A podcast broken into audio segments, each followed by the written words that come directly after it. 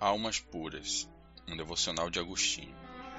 Desejai ardentemente, como crianças recém-nascidas, o genuíno leite espiritual, para que, por ele, vos seja dado crescimento. 1 Pedro 2,2 Ninguém pode ver a face, isto é, a aparência da sabedoria de Deus, e viver, porque todos os que se esforçam para amar a Deus de todo o coração, alma e mente, anseiam por estudar essa revelação. Por meio de seu estudo, quem ama seu próximo o incentiva o máximo possível. Toda a lei e os profetas dependem desses dois mandamentos.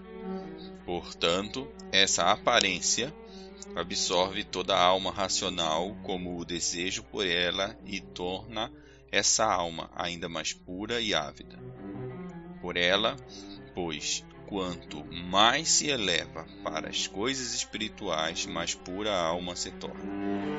Quanto mais morre para as coisas carnais, mais se eleva para as espirituais.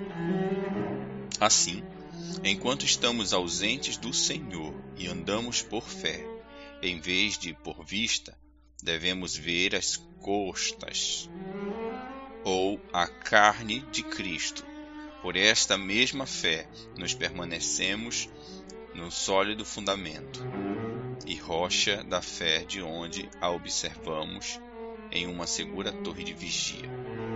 Porque passamos a amar, a amar ainda mais, ver a face de Cristo, enquanto mais reconhecemos o quanto Cristo nos amou primeiro em sua carne. Quanto mais a alma morre, para as coisas carnais, mais se eleva para as espirituais.